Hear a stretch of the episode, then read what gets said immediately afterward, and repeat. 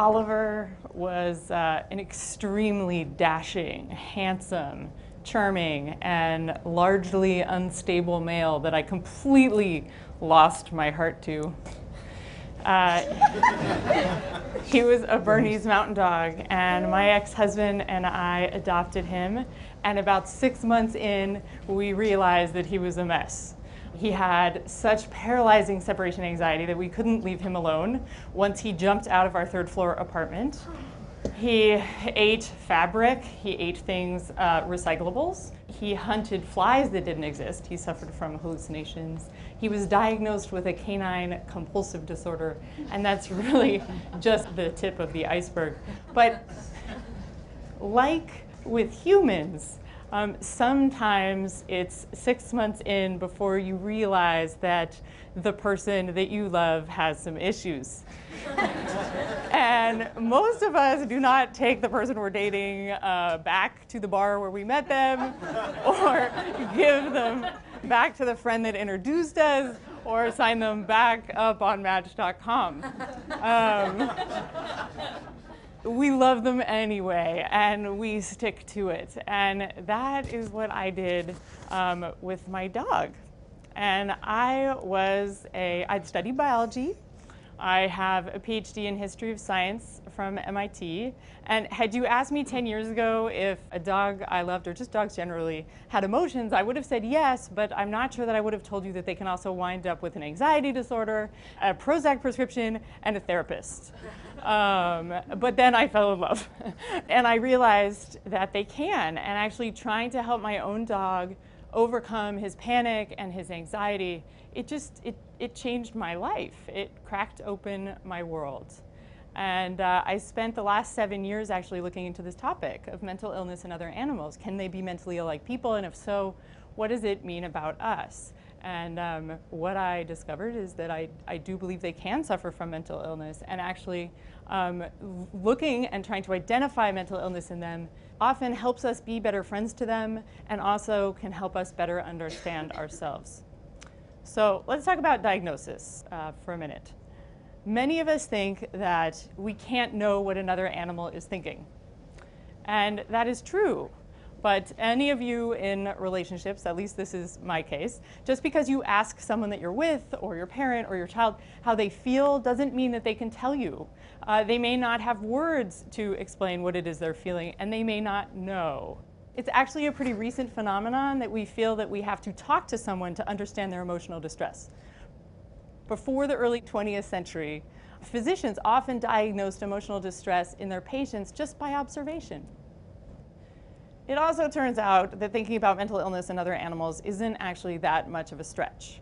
Most mental disorders in the United States are fear and anxiety disorders. And when you think about it, fear and anxiety are actually really extremely helpful animal emotions.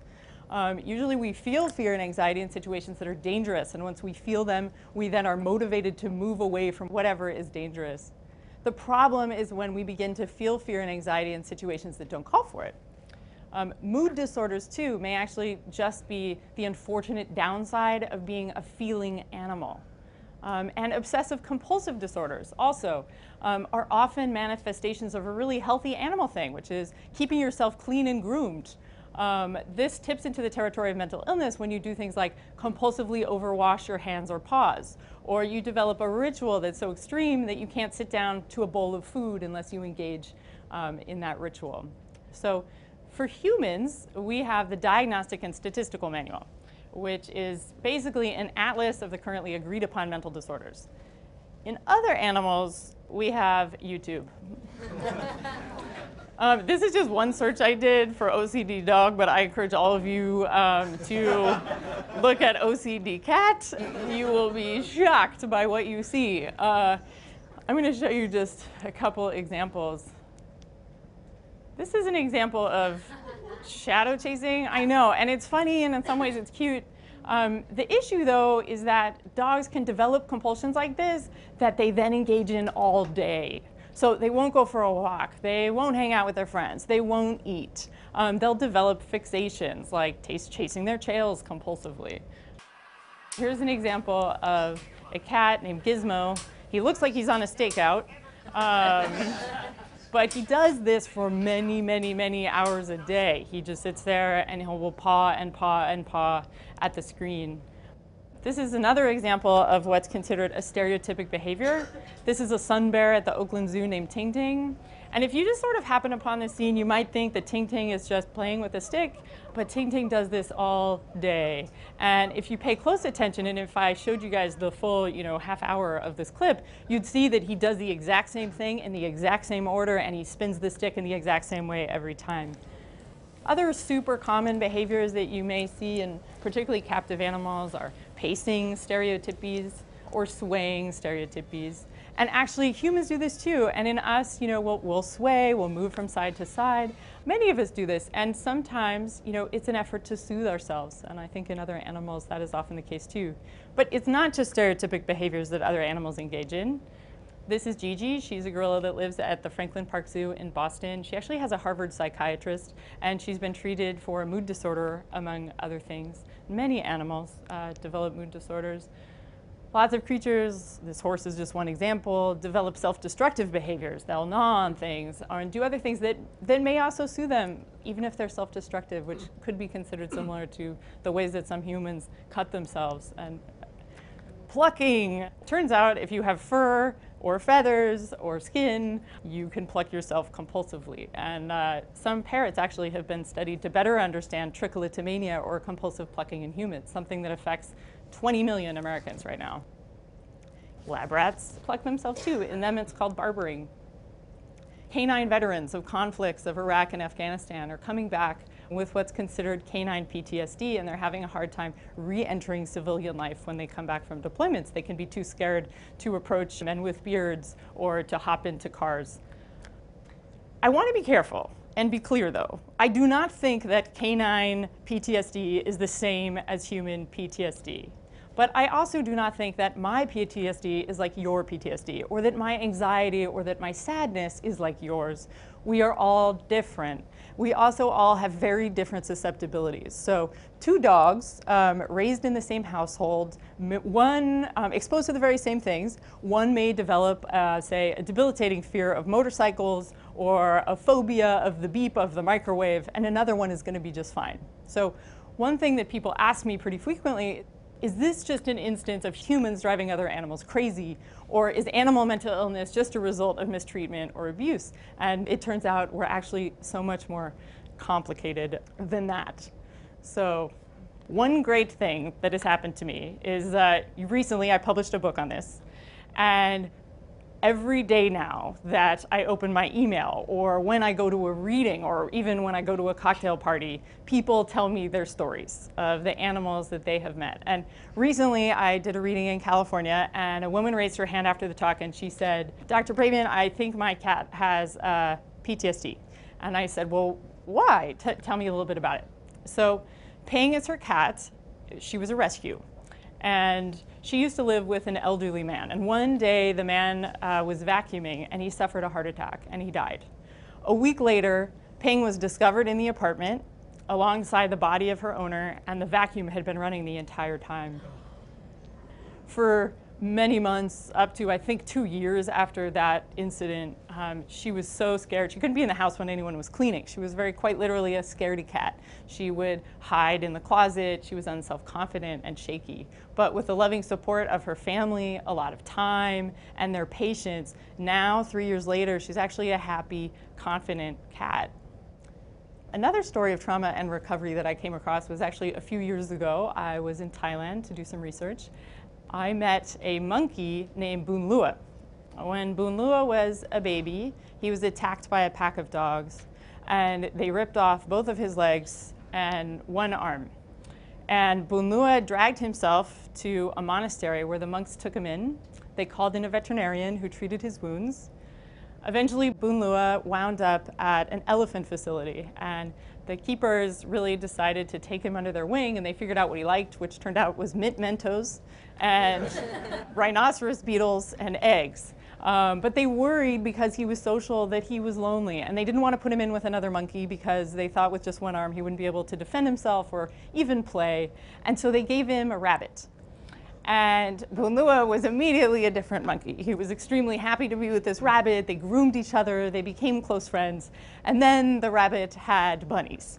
And Boonlua was even happier than he was before. And it had, in a way, given him a reason to wake up in the morning. And in fact, it gave him such a reason to wake up that he decided not to sleep. Um, he became extremely protective of these uh, bunnies and he stopped sleeping and he would sort of nod off while trying to take care of them in fact, he was so protective and so affectionate with these babies that the sanctuary eventually had to take them um, away from him because he was so protective. He was worried that their mother might hurt them.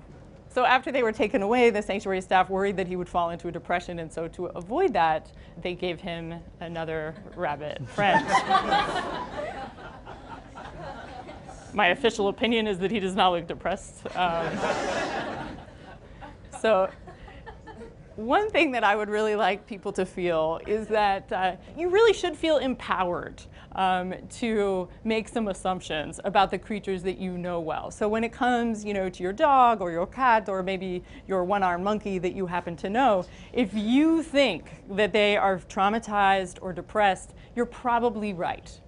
Um, this is extremely anthropomorphic, or the assignation of human characteristics onto non-human animals or things. I don't think, though, that that's a problem. I don't think that we cannot anthropomorphize. It's not as if you can take your human brain out of your head and put it in a jar and then use it to think about another animal thinking. We will always be one animal wondering about the emotional experience of another animal. So then the choice becomes how do you anthropomorphize well or do you anthropomorphize poorly? And anthropomorphizing poorly is all too common.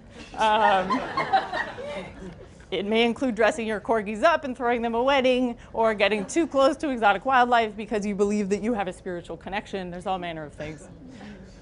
Anthropomorphizing well, however, I believe is based on accepting our animal similarities with other species and using them to make assumptions that are informed about other animals' minds and experiences. And there's actually an entire industry that is in some ways based on anthropomorphizing well, and that is the psychopharmaceutical industry.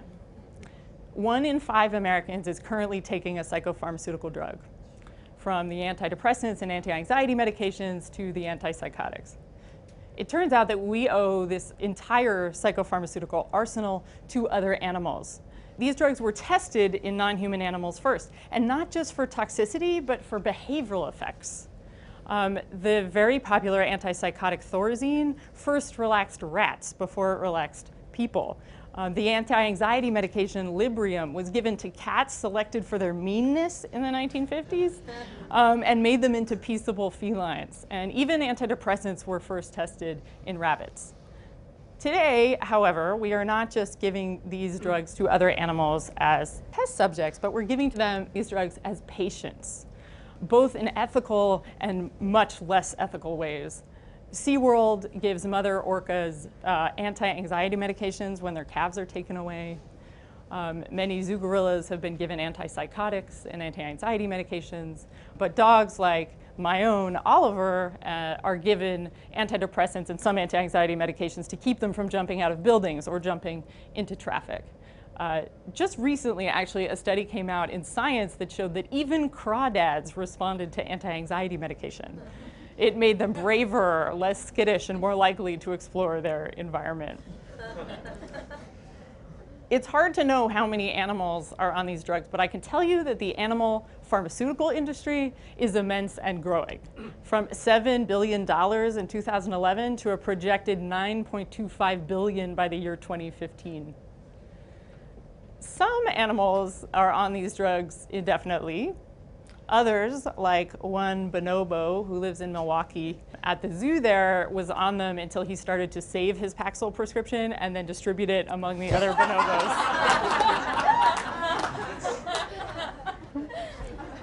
More than psychopharmaceuticals, though. Um, there are many, many, many other therapeutic interventions that help other creatures.